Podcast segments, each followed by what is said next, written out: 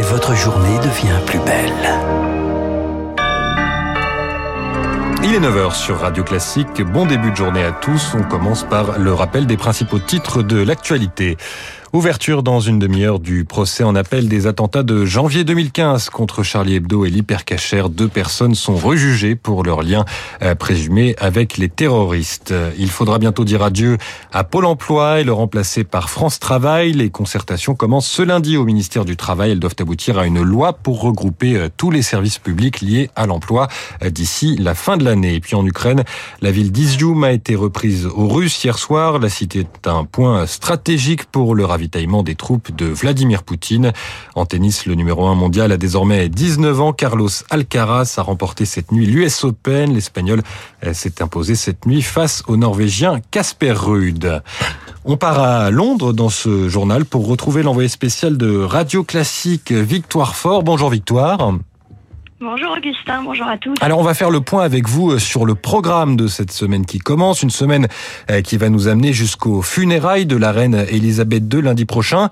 Et d'ici là, le nouveau roi Charles III va faire le tour des nations du royaume.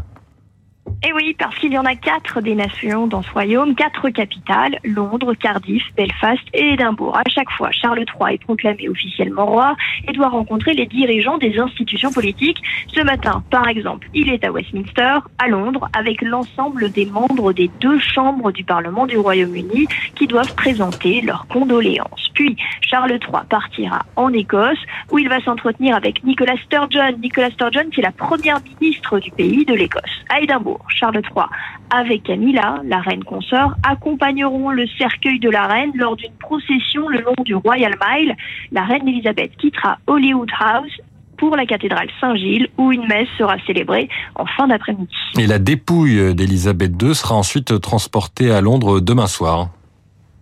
Oui, Elisabeth II arrivera mardi soir à Londres. Alors, il a été question à un moment que ce voyage se fasse par le train. C'est finalement l'avion. Et c'est la princesse Anne. Anne, c'est la seule fille de la reine. C'est la petite sœur de Charles III qui accompagnera sa mère lors de ce voyage. Et tout au long de, cette semaine, à travers les, différents événements qui vont la rythmer, les, les Britanniques et les admirateurs de, de la reine auront l'occasion de se recueillir. Alors déjà, ils ont l'occasion de se recueillir aujourd'hui pour les Écossais à Édimbourg, puisque le cercueil va de nouveau traverser la ville. Puis, il y aura des recueillements, évidemment, à Londres. Buckingham Palace a prévu plus de quatre jours de recueillement à Westminster Hall. Ça veut dire que pendant quatre jours, le cercueil sera là. Et pendant toutes les heures du jour comme de la nuit, pendant 24 heures, des sujets pourront dire adieu à la reine. Et je peux vous assurer, quand on voit la foule d'admirateurs qui entourent depuis l'annonce de la mort le palais de Buckingham, avec des, des, des des fleurs, des petits mots, des peluches. On peut s'attendre sans aucun doute qu'il va y avoir énormément de monde pour dire un adieu à la reine. Une petite anecdote, il y a 20 ans, 200 000 personnes avaient fait la queue pour la même chose pour approcher le cercueil de la reine-mère. C'est la mère d'Elisabeth II. Merci Victoire Fort pour ces précisions. Vous étiez en direct de Londres et donc vous allez nous faire vivre toute cette semaine sur l'antenne de Radio Classique, notamment dans la matinale demain. En attendant, retour en France, on termine avec la bourse. La bourse avec placementdirect.fr. Assurance vie et épargne retraite en ligne à frais réduits. Et on retrouve Sylvie Aubert à la Bourse de Paris d'Investir, le journal des finances. Bonjour Sylvie, quelle tendance à l'ouverture des échanges Bonjour Augustin, bonjour à tous. Eh bien, la semaine commence doucement à la Bourse de Paris. L'indice gagne un petit 0,5%, 6244 points. Le rebond de Wall Street vendredi a été un vrai soulagement. Le Standard Poor's 500 a regagné 3,5%, une première hausse hebdomadaire depuis la mi-août. Les contrats à terme sur indice indiquent une ouverture à l'équilibre tout à l'heure à New York. La séance à Paris s'annonce très calme. Il n'y a aucune statistique économique majeure au menu. Le grand rendez-vous de la semaine, c'est demain avec l'indice des prix aux États-Unis pour le mois d'août. Alors il est probable que cette hausse des prix ait été un petit peu moins forte le mois dernier sur un an, mais cela ne devrait guère influencer les autorités monétaires américaines. La Fed est déterminée à lutter contre l'inflation.